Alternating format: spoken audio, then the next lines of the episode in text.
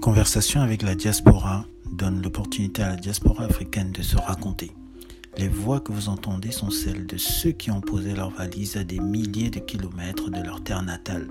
Et certains de ces voyageurs regrettent parfois ce sacrifice. Mais d'autres considèrent leur exil comme une délivrance. Par le récit sincère de leur parcours, ils partagent avec vous leurs rêves, leurs idéaux et même leurs angoisses. Ils se livrent sans filtre pour que leurs témoignages les survivent et inspirent ceux qui, comme vous, prennent le temps de les écouter.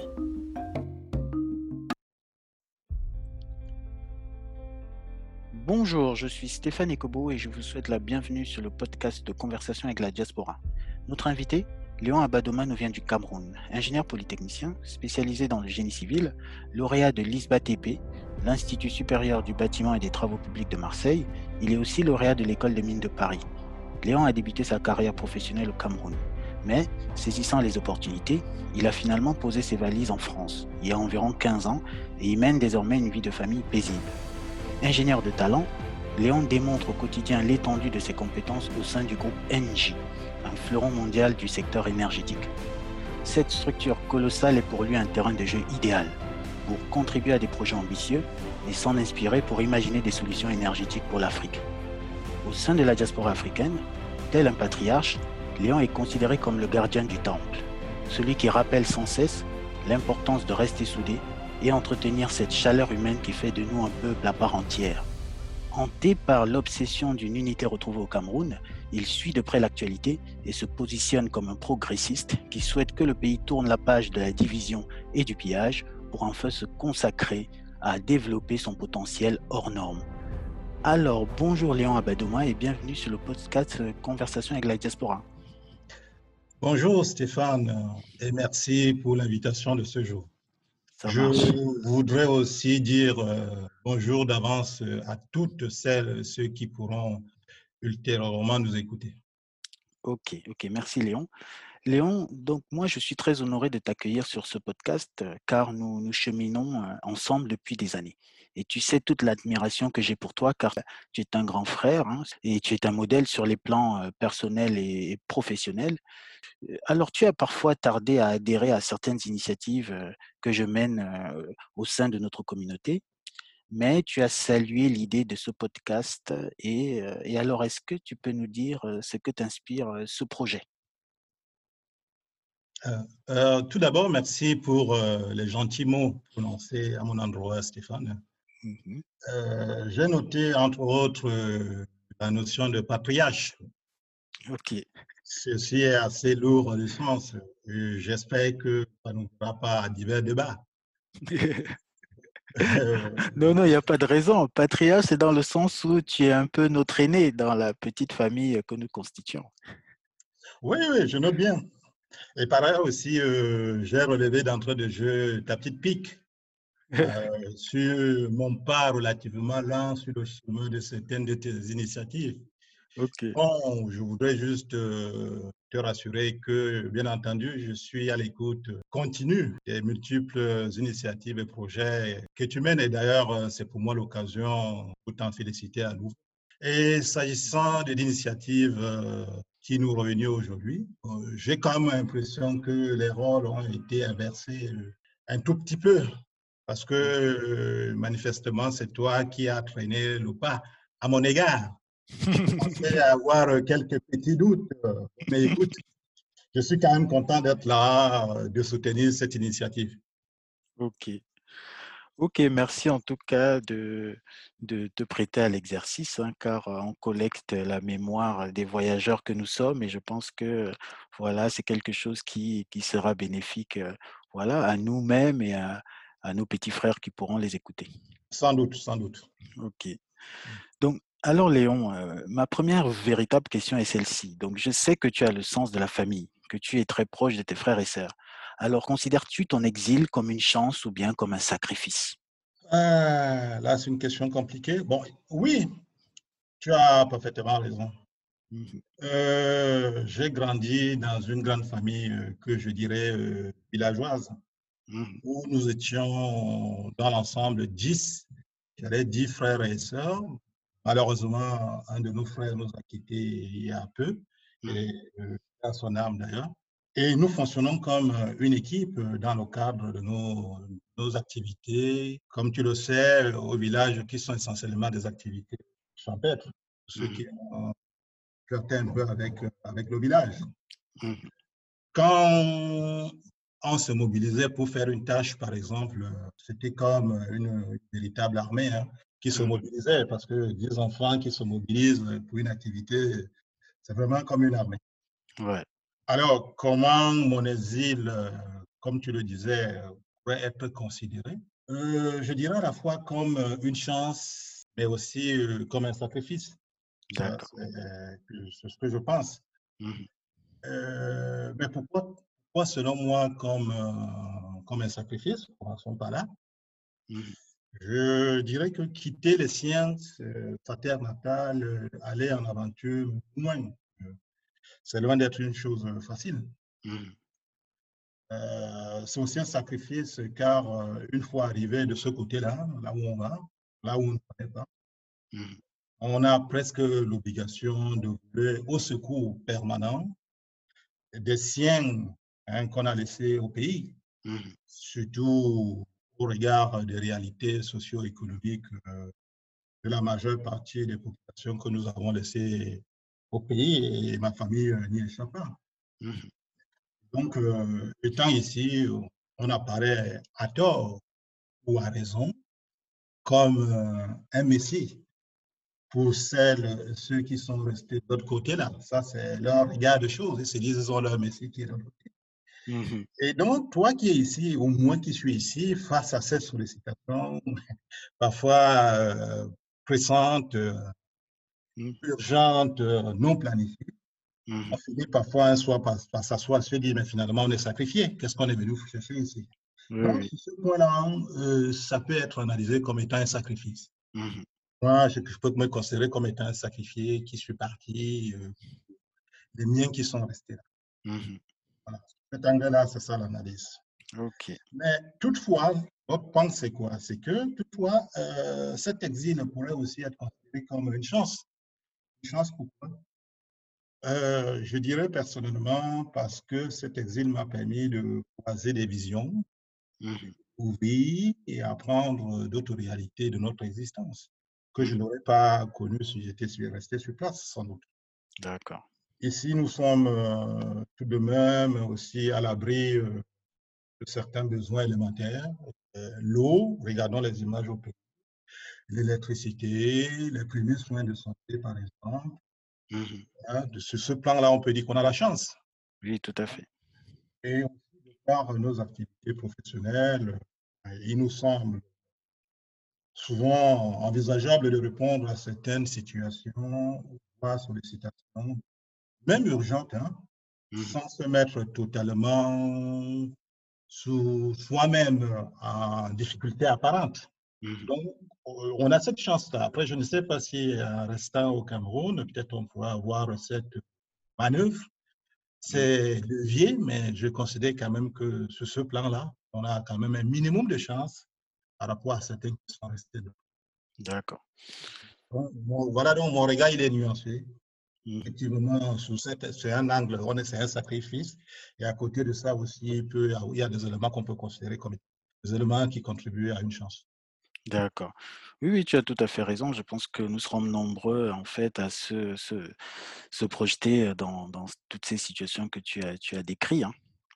Voilà, Ouais. on est, on est comme ça un peu entre, entre deux chaises. Voilà, c'est ce que j'allais dire. Ok. Ok, donc merci beaucoup, Léon. Alors, Léon, tu as travaillé quelques années au Cameroun. Donc, quels sont tes souvenirs euh, de cette époque? Oui, Stéphane, euh, j'ai un tout, j'ai un tout petit peu travaillé au Cameroun euh, pendant, je dirais, moins de deux ans dans un cabinet d'ingénierie technique qui travaillait avec pas mal de donneurs d'ordre qui avaient des projets industriels. Et comme euh, donneur d'ordre, euh, effectivement, je pourrais citer par exemple euh, le chantier naval du Cameroun Mhm. de l'ancienne époque, hein, pas les restes d'aujourd'hui. Je pourrais citer aussi Total EP, hein, qui est différent de Total Distribution, même Mhm. si aujourd'hui Total EEP, Exploration et Production, ils sont partis du Cameroun. Mhm. il y avait des acteurs comme Perenco, la SCDP, la Société de dépôt pétrolier du Cameroun, et même le port de Douala. Tous ces acteurs-là avaient pas mal euh, évolué dans le monde industriel et avaient pas mal de projets.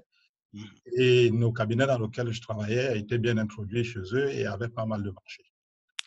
Donc, euh, j'ai fait mes premiers pas dans le monde du boulot à travers ces expériences-là. Ce qui m'a quand même permis de garder de très beaux souvenirs. Je parlerai par exemple comme euh, souvenir euh, de cette réelle ou de cette véritable bascule qu'on pouvait noter entre les aspects concrets qu'on avait sur le terrain face à des projets réels qui n'étaient pas habituels mmh et toutes les données théoriques qu'on avait accumulées à l'école. Là, on basculait vraiment des projections théoriques au concret. Il fallait faire, il fallait réaliser. Et donc, face à ça, euh, j'ai fait face à les premières utilisations pratiques des logiciels qui parfois on connaissait le logiciel de nom, mais là, il fallait les découvrir, connaître les algorithmes, savoir les utiliser. Et aussi, dans le cas de la réalisation de certains projets, euh, il y avait des descentes sur site euh, pour des relevés, euh, des campagnes de relevés et même du suivi des travaux. D'accord. Là, vraiment, on était face au métier, mmh. face à la réalité pratique du métier de l'ingénieur. Mmh. Et donc, pour moi, ça a été une grande découverte, une prise en main euh, de notre pratique, de tout ce qu'on a appris à l'époque. Donc, c'est ça le souvenir que je garde de manière fondamentale. C'est mes premiers pas dans le monde réel, euh, la mise en pratique euh, de tous ces aspects théoriques qu'on qu'on avait notés, voire même aussi le relevé des écarts entre la théorie et la pratique. Ok, donc merci pour, pour cette expérience hein, du, du, de, travail, de travail au Cameroun, mais est-ce qu'il y avait, euh, tu as noté un peu des différences de traitement euh, par rapport à comment tu vis ton, le statut d'employé ici en France? L'organisation du travail euh, n'est pas la même. Mmh. Même, même si on peut toujours nous sortir un, joli test ou un, des jolis documents à rédiger, voire même copier un peu partout. Mmh sur papier, c'est toujours joli, mais le problème, c'est dans la, mise en pratique euh, de nos tests, euh, de nos directives. Il y a des écarts. Mmh il y a des écarts euh, même en termes de définition des responsabilités, en termes de protection de l'employé, en termes de liberté, à dire, on va dire, où est-ce que se limite la liberté entre la vie privée et la vie professionnelle? Tout est mélangé, il n'y a pas de barrière, il n'y a pas de filtre. On, travaille, euh, tu as une activité, tu fermes ta bouche, tu essaies de, travailler, de donner le meilleur, mmh soi-même en espérant quand même que, bon, le patron, euh, euh, même si parfois certains sont formés à l'extérieur, mais ils sont rattrapés par la dynamique globale de notre ambiance au pays. D'accord. Les tests sont moi-même futuristes, comme, comme diraient certains, mmh mais la pratique est encore Moyen Âge, euh, vraiment, elle est encore archaïque. Euh, d'accord, les, deux ne sont pas, sont pas vraiment comparables. Ça marche, ça marche. Tu es un peu dur avec le pays, mais bon, qui aime bien châtie bien. Bon, mais écoute, euh, moi, je, je, sais, tu m'as demandé de faire une comparaison, j'essaie de comparer les deux. même, ici, même ici, j'ai aussi fait, j'ai fait aussi quelques premiers pas, mais même avec un statut de débutant, c'est pas pareil, quoi. Mmh Ça n'a rien à voir. OK, OK. Bon, en tout cas, on aura le temps peut-être de creuser ces aspects-là. Merci en tout cas pour ton partage. Alors, euh, après avoir travaillé au Cameroun, dis-nous dans quelles circonstances euh, tu t'es retrouvé à Marseille, en France, quelques années plus tard? Et donc, quels sont euh, les petits souvenirs que tu gardes de ton séjour dans ce coin du Sud? Oh, ouais. disons que je me retrouve à Marseille dans le cadre d'une spécialisation. Mmh pour euh, le calcul et la, et la stabilité des structures. Mmh C'est ça euh, l'objectif de la spécialisation. Mmh en fait, euh, d'où ça vient? Ça vient du fait qu'en étant en cinquième année, donc la dernière année de l'école technique, j'ai postulé pour, une, pour la spécialisation à l'Institut supérieur du bâtiment et travaux publics français. Ma candidature a bien été retenue, mais malheureusement, pauvre petit villageois que j'étais, j'ai été vite euh, confronté au nerf euh, de la guerre. Il fallait trouver les sous pour pouvoir euh, faire la bascule de ma campagne pour Marseille. Ce n'était pas forcément un projet que j'avais construit depuis cinq ans.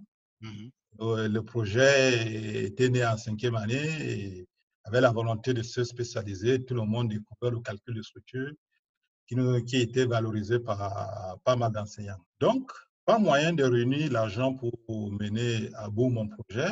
Qu'est-ce que je fais? J'ai écrit à l'Institut afin de demander si c'était possible de reporter et donc de décaler mon inscription Mhm. pour l'année qui suivait.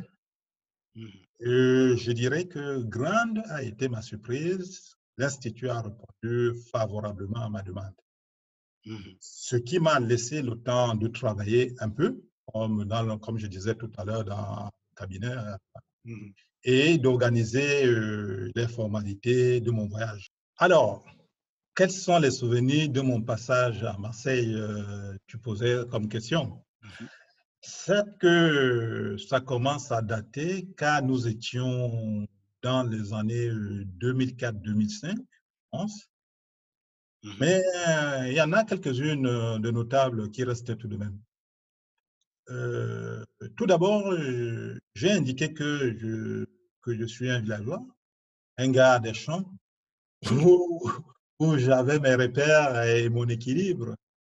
Quand, mais quand j'arrive à Marseille, euh, tout me semble propre. Avait, euh, beaucoup de belles et énormes infrastructures. Mhm. Et pour moi qui suis un gars du GC, euh, j'ai un premier choc, comme ça. Je vois les ponts par ici, les viaducs par là, d'énormes immeubles. Tout ceci sans savoir qu'il y en a encore plus impressionnants ailleurs. Hein. Oui, oui, tout à fait. Donc, au niveau de Marseille, je t'ai déjà perdu. Mhm. Alors, alors que, étant donné que j'étais du domaine, donc je suis émerveillé et, et à la fois totalement frappé par euh, la réalité concrète Mhm. ou alors le décalage abyssal avec euh, ce que nous appelons infrastructure aussi chez nous au pays. Mhm. Voyons d'où on vient. Et donc la comparaison est vite faite dans ma tête. Mhm. Je me demande tout de suite, euh, mais c'est quoi le problème? C'est ça ma première question. Je n'ai même pas encore fait même une semaine ou posé ma, ma valise. C'est quoi, quoi le problème? Mhm. eux, eux, ils font comment pour avoir ça, pour construire ça? Mhm. Et comme j'étais venu faire euh, la spécialisation en structure, euh, je panique un peu. Je me dis, mais c'est toujours le calcul de structure qui permet de faire ça ou c'est ça qui nous dépasse au pays? Ou alors, c'est quoi le problème? Donc, la première impression, c'est que euh, je suis un peu choqué, Mhm. totalement surpris. Bon, euh, l'autre impression, c'est au niveau de l'école. Ce qui m'impressionne, c'est le côté pratique des enseignements. Mhm. Il est vrai que je faisais une spécialisation et euh, où, par ailleurs, les cours étaient dispensés en grande partie par euh, des professionnels qui étaient toujours euh, à l'écoute des apprenants que nous étions. Mhm. Donc, les cours étaient pratiques. Il y a un petit décalage avec une bonne partie de la réalité qu'on a pu connaître dans notre école. C'est aussi pour moi, comme surprise, la découverte d'autres origines. Je reprécise encore, je suis un petit villageois qui vient de ma forêt. D'accord. Je rencontre des Africains, les Maliens, les Sénégalais, les Guinéens, les Ivoiriens, les Maghrébins. Voilà. Je rencontre aussi des gens qui viennent d'Asie, du Vietnam, et diverses personnes d'origine euh, européenne. Mais tout ça, on a quand même su valoriser le vert ou jaune. Hein. C'est vrai que j'ai été impressionné, mais ou jaune a été valorisé et surtout, euh, surtout les acquis de Polytech. Ça Euh, marche. J'ai été impressionné, mais on a, on a quand même un bagage solide, n'oublions pas. Es bien représenté. Ouais, ouais. Mais si tu permets, je terminerai aussi par. euh, je ne saurais terminer sans parler aussi d'une autre réalité qui est l'hiver et la neige. Tu sais, Mhm. il n'y a, a pas l'hiver et la neige, euh, il y a peu Guadeloupe, Oui, pas encore. Pas encore, mais on ne sait pas si ça arrivera, ne souhaitons pas. Alors, là je découvre euh, ce qu'on appelle le froid. Même si on est à Marseille, hein, on va dire à Marseille, il fait chaud, mais quand c'est l'hiver, euh, il fait froid, comparé à celui de Yaoundé.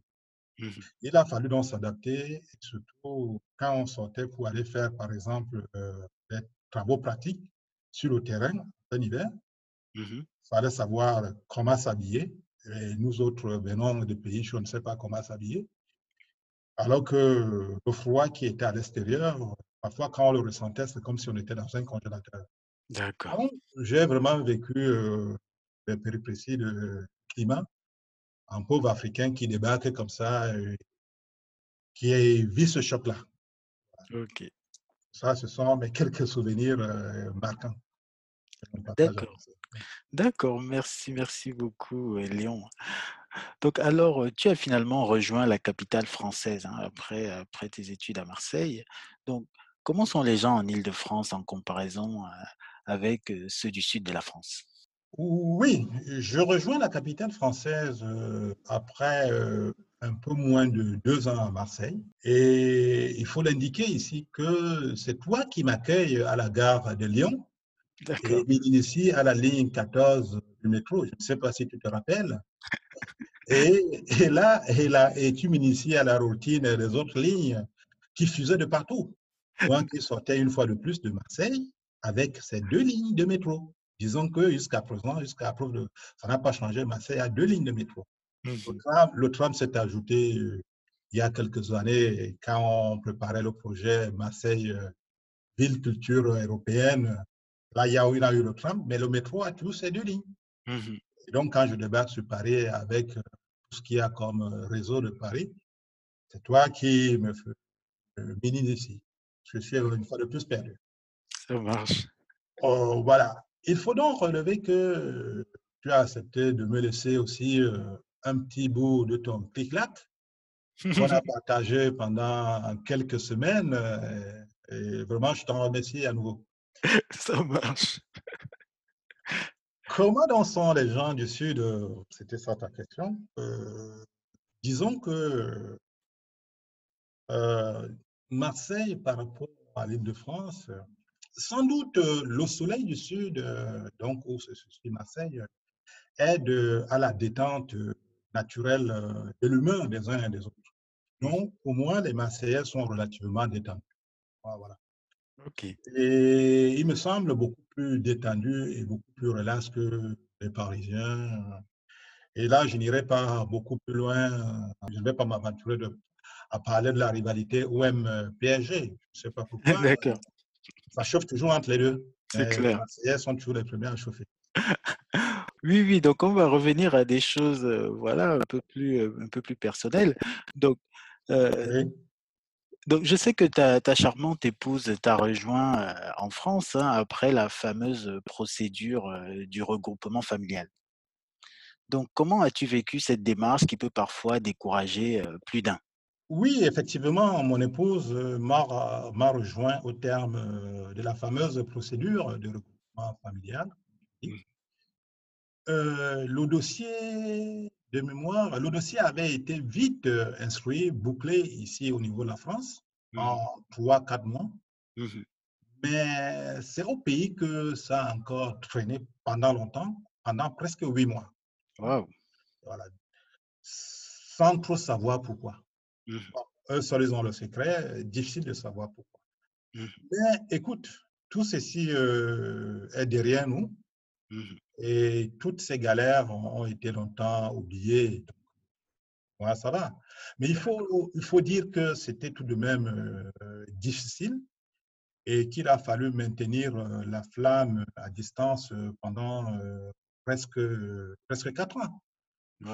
Ouais. Heureusement que j'étais au moins une fois par an au pays pour rassurer madame. Mhm. Et j'allais dire, euh, c'est aussi l'occasion pour moi euh, ici euh, de tirer un grand chapeau à madame Mhm. qui, qui a su et qui a pu tenir face à cette euh, longue, aujourd'hui le mot est d'actualité, je dirais, face à cette longue distanciation sociale. Oui, tout à fait. Vous étiez des pionniers. On, on avait vu l'affaire longtemps avant, mais on ne savait pas qu'on avait découvert quelque chose. D'accord. Ok, ok. Merci beaucoup, Léon. Bon, on n'est pas les seuls. hein, Il y en a beaucoup qui ont pratiqué cette distanciation sociale aussi avant. hein. Bon, elle Oui, était difficile à tenir. Ouais. d'accord. Oui, tout à fait. Effectivement, c'est des choses, euh, voilà, qui, nous sont propres hein, au niveau de la diaspora. hein. Ok. Donc, avec ton épouse, vous êtes désormais parents de trois princesses. hein. Vous n'avez donc pas chômé euh, toutes ces années durant. Donc, alors, euh, ça signifie quoi d'élever trois filles en France?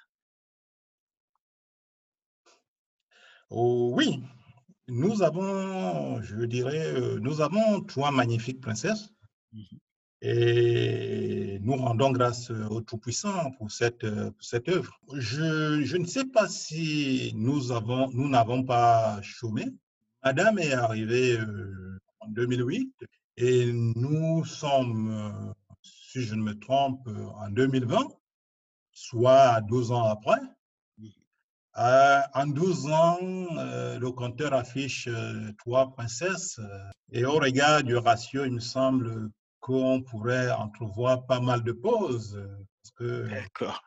et donc, le chômage dont tu parles, je ne sais pas à combien tu t'attendrais, mais je crois quand même qu'effectivement, le rythme a été bon Ouais. Dans la moyenne. Ok.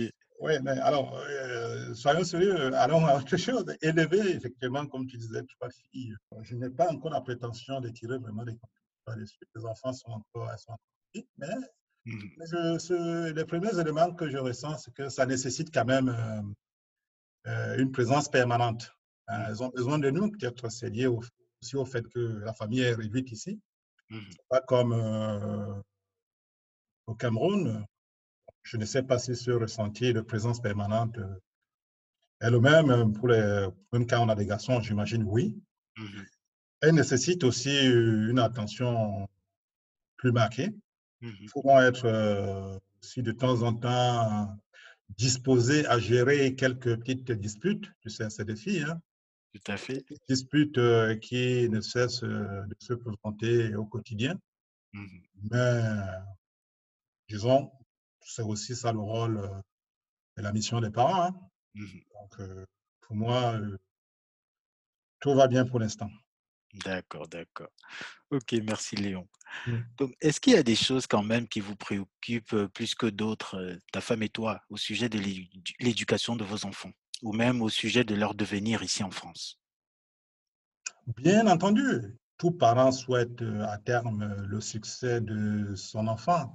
Et l'idéal étant que euh, l'enfant fasse toujours plus, voire mieux que les parents. Mhm. Euh, ainsi, tous les efforts et toutes nos actions sont orientées vers euh, cette cause euh, pour, euh, pour, leur, pour leur avenir. Euh, les enfants sont nés ici et baignent dans l'ambiance d'ici. Mais on se bat au quotidien euh, à leur faire comprendre qu'elles viennent aussi euh, d'ailleurs, même si euh, elles vivent ici, qu'elles ont des semblables, des frères et sœurs euh, qui sont de l'autre côté, où nous nous venons. On leur explique aussi d'où nous on vient et pourquoi eux, elles, elles aussi, elles viennent de là-bas. Mhm.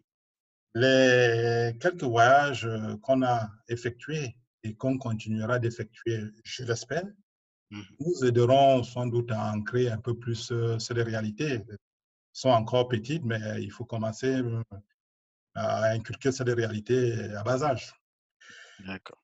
Et je pense aussi que les rencontres en famille, euh, par exemple dans le cadre de Dias People, Mhm. ont aussi sans doute une influence et aident euh, à se reconnaître euh, petit à petit Tout à fait. et de se dire qu'elles ne sont pas les seules à être comme ça, il y en a d'autres qui sont comme ça.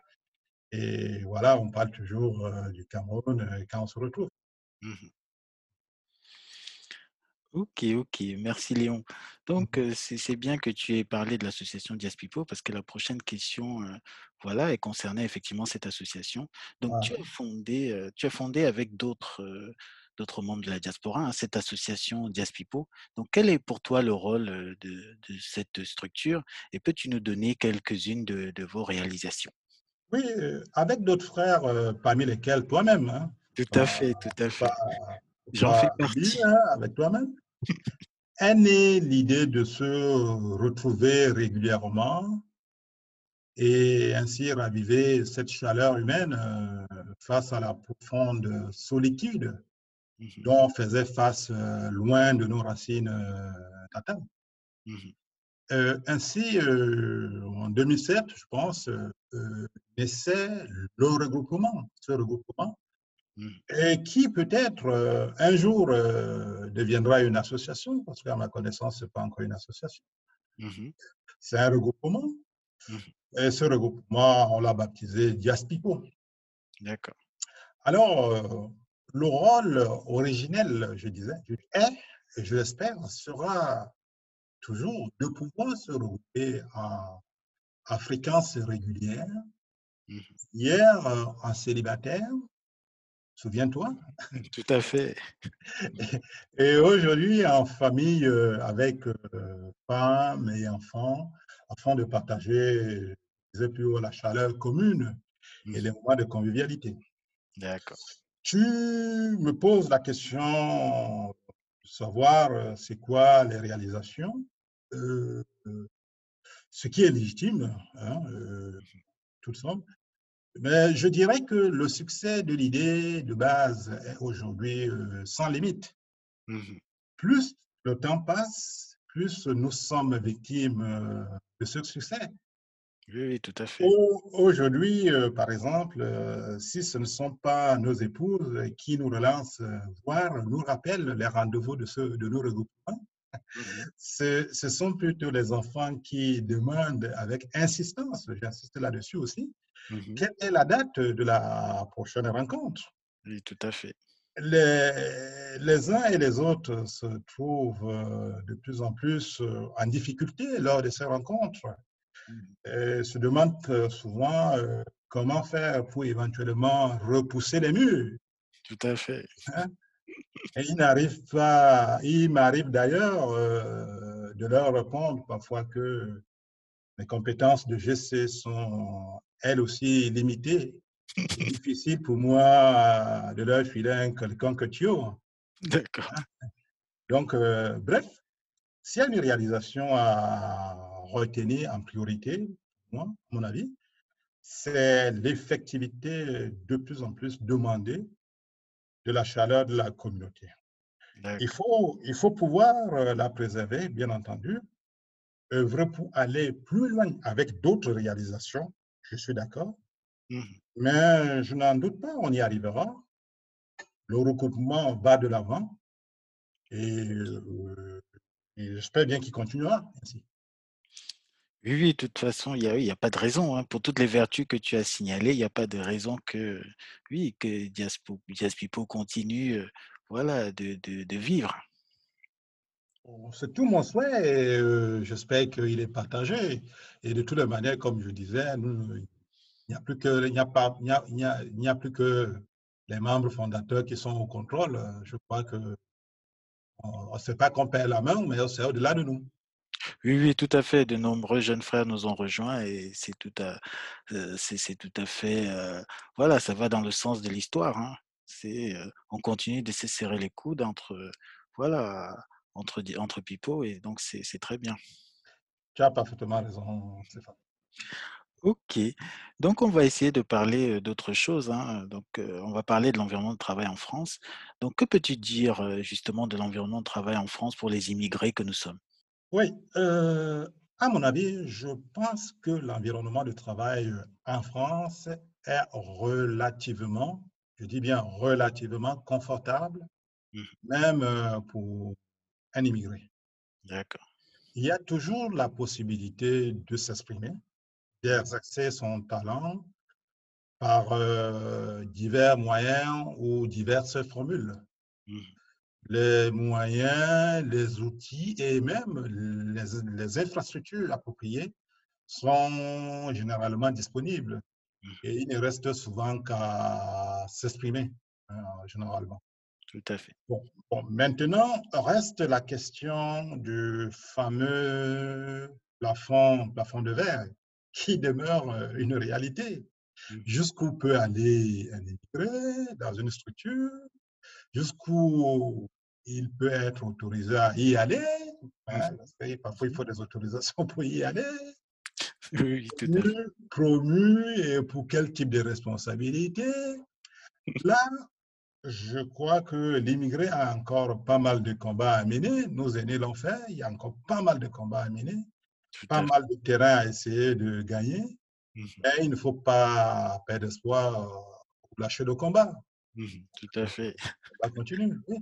OK, on va continuer et puis on espère que d'ici quelques années, on va trouver des gens qui nous ressemblent, heu, dans des conseils d'administration ici en France. Ah ben, on espère bien. hein. Hein, ouais. En politique, petit à petit, même si c'est, on peut imaginer que c'est cosmétique, ça vient, ainsi de suite, mais euh, la vitesse, euh, c'est pas ça. Oui, L'intention est là. OK, merci Léon. Donc. Donc après ta spécialisation, hein, en génie civil, on aurait cru que tu aurais travaillé dans le secteur du bâtiment, car la France, comme tu l'as dit, hein, c'est un pays de bâtisseurs. On voit des infrastructures naître, partout, tout le temps.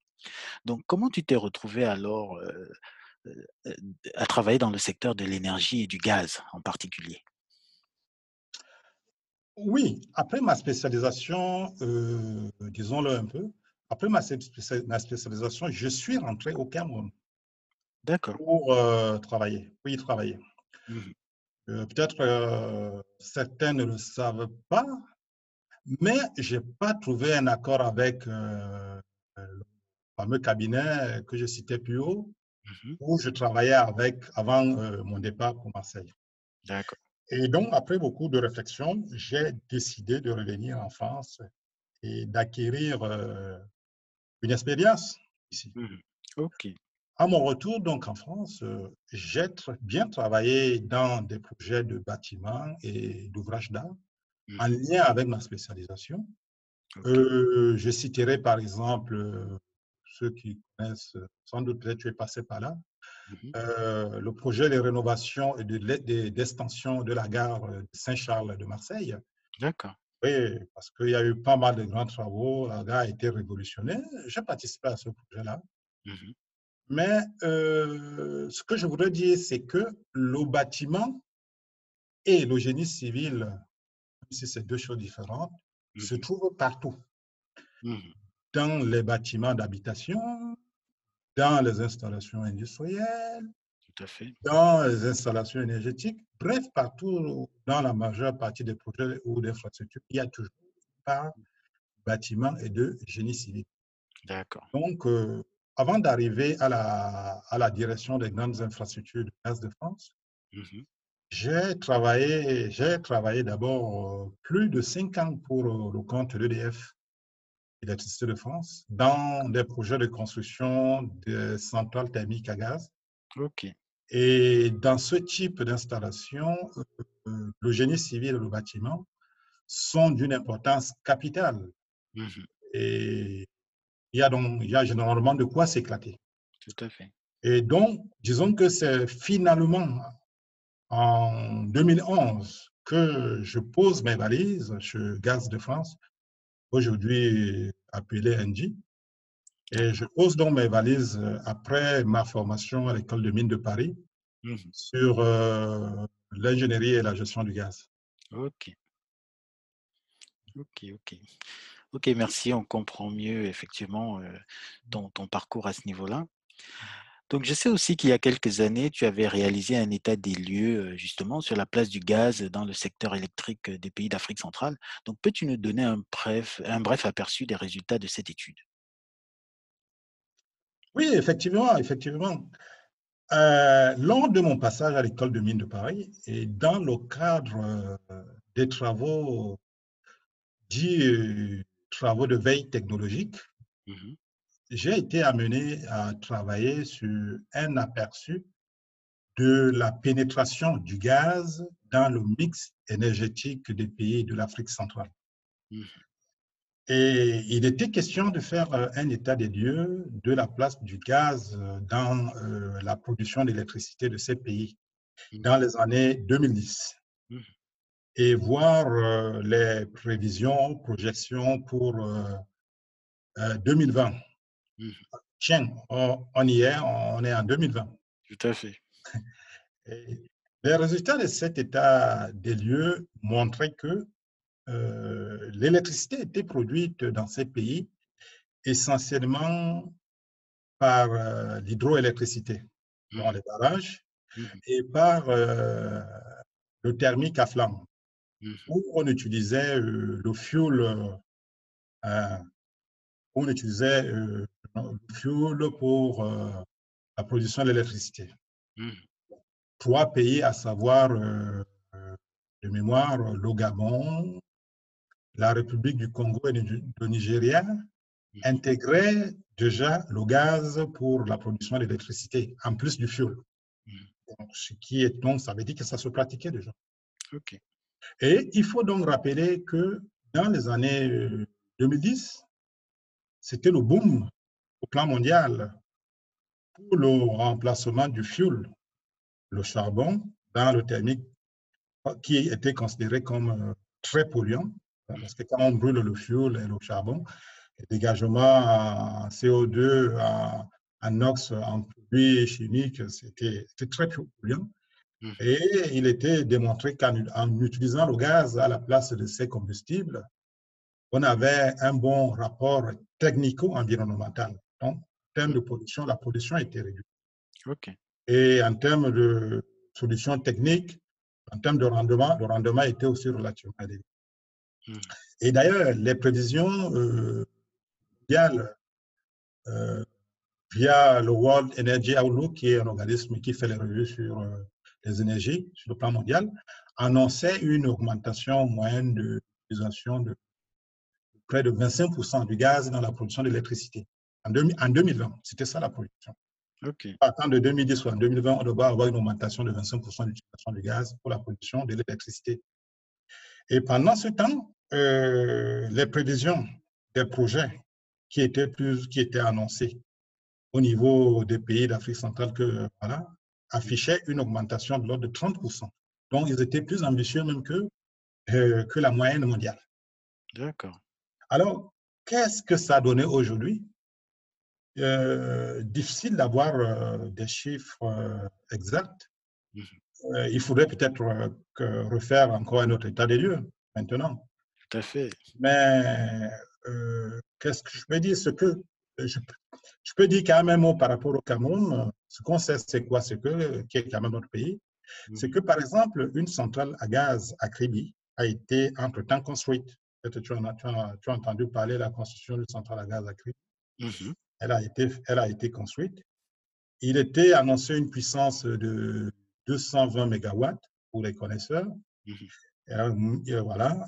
Mais je pense qu'on est assez loin de la, de la puissance euh, annoncée et qu'on a une puissance plus effective euh, qui, qui, est, qui, est, qui est à peu près de, la moitié, hein, de 110-120 MW, quand ça fonctionne normalement. Mmh ouais. Et puis, il y a aussi une centrale, une autre petite centrale qui a été construite à, à, Logbaba, je pense, oui, de 30 MW. Et d'ailleurs, ceux qui suivent l'actualité du pays, il y a de cela peut-être deux semaines, hein, il y a eu certaines informations dans la presse, je ne sais pas si ces informations étaient vraies ou pas, où on disait que cette centrale-là avait des petits soucis et essayait de réclamer euh, à INEO euh, certains sous, des sous. Mmh euh, bon, ils ont eu à il y a une entreprise qui, avait, qui, produit du gaz, qui a fourni du gaz à cette centrale-là pour la production d'électricité. Mmh Et cette entreprise-là a réclamé ses sous parce qu'elle n'a pas été payée. Donc, comme le combustible, c'est le gaz, ils ont dû fournir du gaz pour produire l'électricité qui a été revendu, mais en retour, ils se plaignaient qu'il n'était pas rentré dans, dans ses sous. D'accord. Donc, euh, il y a eu deux, deux, centrales qui ont été construites pour se résumer. Une à Rokbaba, de 30 MW, une autre à Kribi, Mmh. Euh, d'un peu plus de 100 MW. Donc, il y a eu quand même quelques avancées, mais je ne suis pas sûr que la projection de 30%, euh, même si on revenait au niveau du Cameroun, euh, a été respectée. D'accord. OK. Mais bon, il y a eu un progrès voilà, substantiel. Oui, il y a eu un progrès substantiel. Et dans les autres pays voisins, manifestement, il y a aussi eu quelques réalisations. Ok. Mais je n'ai pas de données actualisées par rapport à ça. Ok, en tout cas, non, ça c'est très bien. En plus, si ça permet de polluer moins, c'est pas mal. Pour que, voilà, qu'on y aille un peu plus vite, qu'on augmente la vitesse. Oui, ça c'est un, paramètre, oui, effectivement. Ok, donc merci beaucoup Léon pour ce partage. Ok, donc toi qui baignes dans le secteur énergétique du gaz depuis de nombreuses années, est-ce que cela te donne souvent des idées pour notre pays, le Cameroun, ou même pour le continent africain? Oui, il y a toujours des idées, mais disons que oui, le gaz, ah, ce gaz offre beaucoup de sources d'opportunités à la fois économiques et des opportunités d'emploi, hein, parce que disons que c'est toute une industrie. Qui dit industrie qui emploie et derrière, euh, la chaîne des valeurs est énorme et, ça, ça développe l'économie. Mais mmh. tiens, euh, Gaz de France, aujourd'hui qu'on appelle NG, prend naissance euh, après la Deuxième Guerre mondiale mmh et englobe tous les acteurs, de la, tous, les, tous les aspects de la chaîne, de la chaîne gazière, tout comme son cousin hein, qu'on appelle EDF, parce que à l'époque, dans les, années, jusqu'aux années 2000, euh, voilà, voire même 2005, on parlait GDF, EDF. C'était comme si c'était les enfants d'un même père, d'une même mère. Bon, voilà. Et donc, euh, ils ont lancé cette dynamique il y a plus de 110 ans aujourd'hui. Donc, dans cette, dans cette chaîne gazière, euh, nous avons la production de l'énergie, de l'électricité ou le gaz, on a le transport, puis la distribution. Mmh hein, du produit euh, auprès des ménages et auprès des industriels qui en ont besoin. 70 mmh ans après, la structure euh, en France, euh, les deux structures en France existent toujours, même avec le début du désengagement partiel de français. Les deux structures tiennent toujours. EDF est toujours. Gaz de France a changé de nom, il s'appelle Engie, mais les deux structures existent. Mmh et nous, au pays, ou dans nos pays d'Afrique centrale, Hein, dans quel niveau de la chaîne gazière euh, euh, se, trouvons-nous? Parfois, peut-être au niveau de la production, mais nous ne sommes pas les principaux acteurs. Le transport, il y a plusieurs formes de transport terrestre. À ma connaissance, il n'y a pas de réseau de transport de gaz euh, terrestre en Afrique centrale. Même quand il y a un transport maritime, c'est pour que la molécule revienne soit en Europe, soit en Amérique, soit en Asie. Donc, j'allais dire, euh, rien de tout ça. Au contraire, euh, chaque fois, euh, nous entendons parler d'épisodes de pénurie de gaz, même en bouteille. Tu te souviens souvent qu'il y a souvent des épisodes où il y a pénurie de gaz. Hein, avec des noms, Jean Balade avait des bouteilles partout, partout, en plein centre. Il y a une voilà pour chercher du gaz dans les bouteilles. à ce stade-là, même dans la bouteille, il n'y en a pas. Mmh donc, tu vois, donc, tout ceci Tu comprends que tout est à refaire, tout est à faire dans nos pays. Mmh ça, énorme, ça regorge énormément d'opportunités. Bon, mmh. Je suis aussi conscient qu'il s'agit d'une industrie mmh qui est une industrie lourde, qui nécessite pas mal de financement.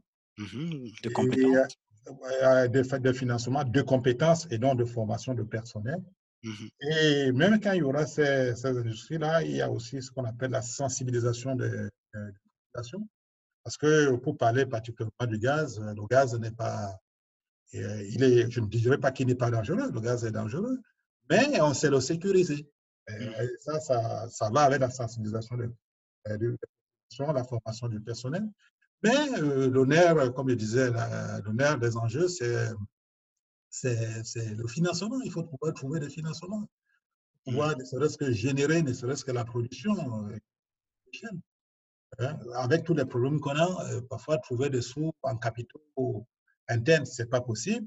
Il faut aller peut-être payer, et prêter, mais maintenant, aller prêter, il faut qu'on ait des partenaires qui nous soutiennent pour pouvoir prêter cet argent. Et si mm. on ne peut pas prêter, il faut bien que d'autres partenaires, que ce soit des industriels avec, ou des États étrangers, eux, portent le projet. Et mm. quand ils portent le projet, finalement, tu te rends compte que c'est un projet ils finissent par partir avec 90% de la rentabilité du projet et que nous, on reste avec 10% et dans les 10%, parfois même pas 1% qui arrive auprès de la population. Hmm. c'est compliqué. Un projet, il y a eu un avant-projet qui a été lancé pour une usine de production de gaz avec euh, le groupe Indie et, euh, au Cameroun. Et là, euh, de mémoire, il fallait un budget de l'ordre de combien? De 2 à 2 à 2, c'était pas 2, c'était oui, un peu plus, 2 à 3, 3 4 milliards d'euros pour faire le projet. Je ne parle pas 4 milliards de francs CFA, je dis 4 milliards d'euros. Si on essaie de multiplier par 600, on, imagine combien il faut pour faire un projet. Hein, tu comprends? Donc c'est hyper violent. Hyper violent pour pouvoir réaliser un projet comme celui-là. On n'est pas limité au niveau des financements. Mmh. Et, donc, et quand maintenant on fait appel à des partenaires euh, extérieurs, pour trouver les équilibres entre les avantages euh, des uns et des autres, défendre les intérêts des populations. Parfois, c'est des projets qui sont lourds, et donc, euh, parfois, dans certains pays, tu entendras que oui, on a la matière première qui n'a même pas encore commencé à être explorée, mmh. parce que pour son exploration, ce n'est pas évident.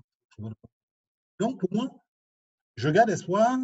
Euh, il y a quand même quelques petites initiatives euh, qui naissent pas si par là. Mmh. Il faut quand même garder à l'esprit que la chaîne de valeurs gazières, c'est une chaîne qui est très, très intéressante, qui peut booster l'économie parce que derrière, on a, on a besoin de l'énergie pour les industriels et même pour les ménages, les industriels qui derrière créer des, des, entreprises vont faire tourner les entreprises et ça va faire tourner l'économie. Mmh Donc, euh, c'est des niches qu'on a.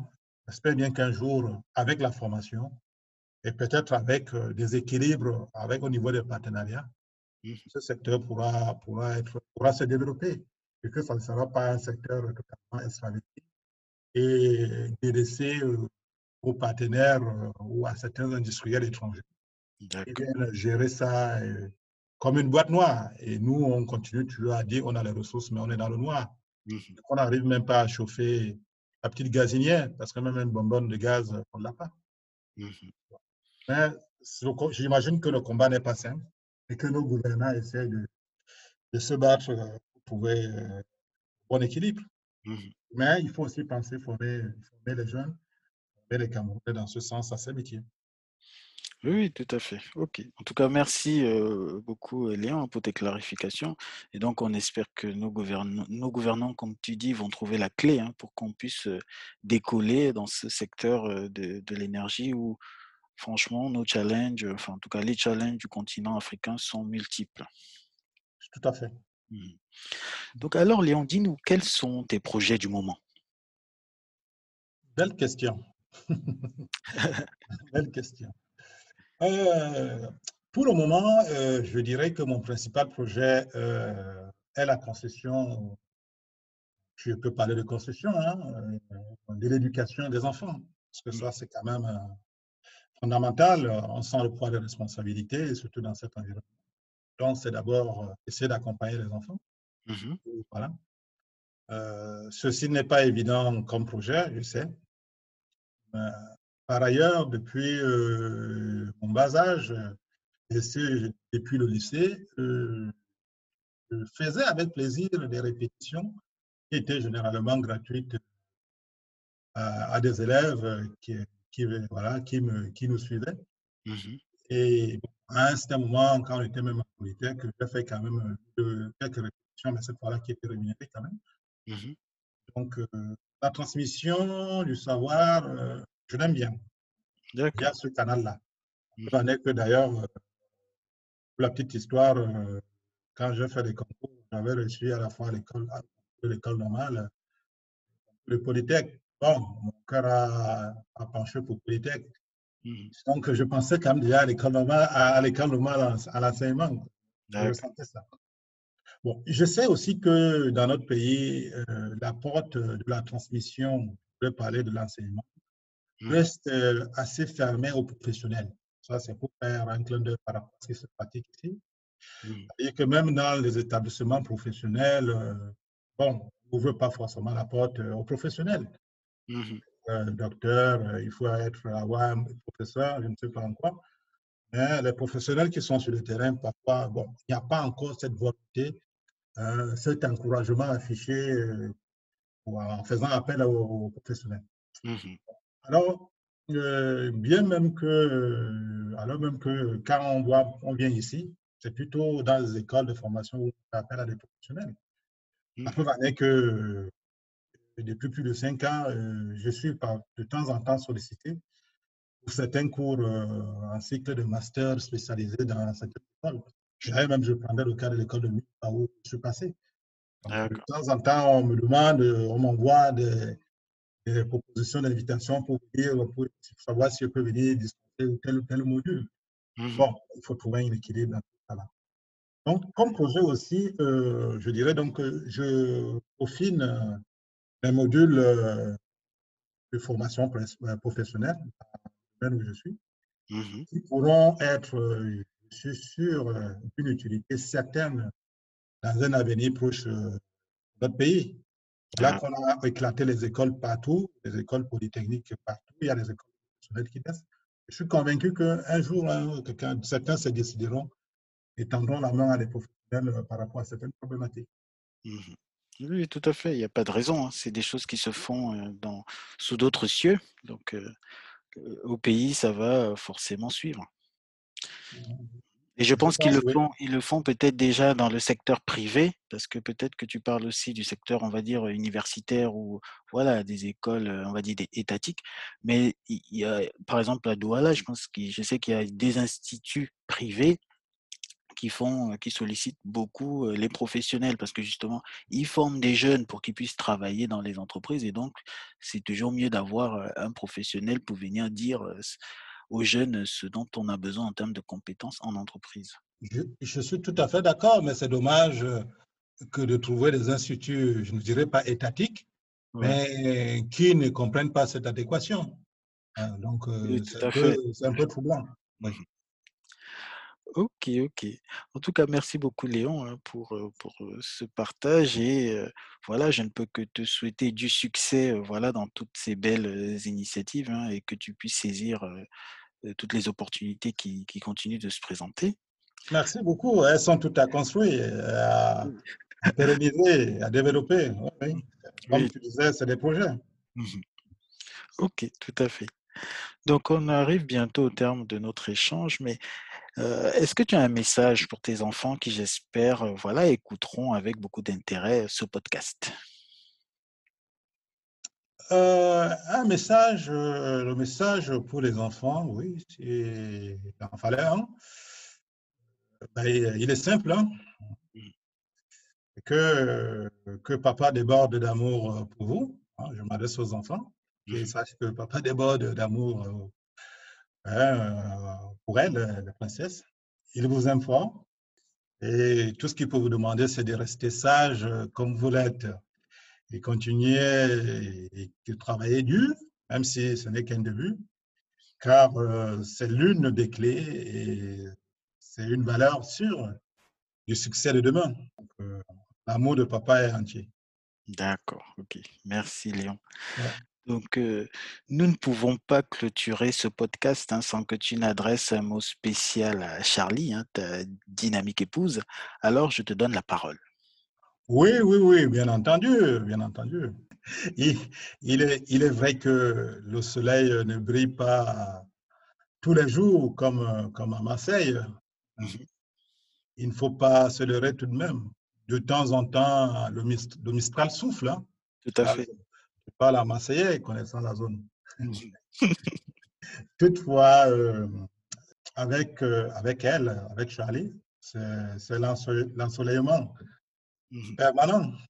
Mhm. Donc, euh, il faut continuer de l'avant, il faut continuer ainsi. D'ailleurs, je dirais que tout ce modeste bilan, c'est aussi son œuvre. Mhm. Donc, merci pour tout son appui. Et merci, ma chérie, pour ton appui et sache que je t'aime fort. Et je compte sur toi pour continuer le chemin. Ça marche. Alors, merci beaucoup, Léon, hein, pour cet échange très, très riche. Bah, à très bientôt hein, pour de nouvelles conversations parce que je, sais que les sujets que tu as effleurés, voilà, ils sont, ils sont profonds, profonds de sens et ils mériteraient presque tous hein, un podcast dédié. Donc, je t'ai dit à très bientôt. Merci, merci Stéphane. Tout le plaisir pour moi. L'opportunité qui nous est présentée c'est une opportunité exclusive. Hein. Voilà. Donc, effectivement, comme tu dis, il y a beaucoup de choses à, à construire. Donc, il ne faut pas, il faut pas ça, pas, je ne dirais pas que tu t'accroches, mais le parlant, parfois, c'est un pas qui est sûr, qui est, qui est un pas mesuré. Mmh. Donc, je pense qu'on continue à cheminer ensemble. Mais en fonction des nouvelles opportunités qui se présenteront, j'essaierai de t'accompagner. On, on, essaiera de, construire le peu qu'on pourra. Ça marche, ça marche. Merci, merci, merci donc pour cette opportunité. Ok, merci à toi. Si cet épisode vous a plu, n'hésitez pas à nous suivre sur Twitter, TALKS-8 Diaspora. Laissez-nous un message au passage. Merci pour votre écoute et à très bientôt pour de nouvelles conversations avec la diaspora.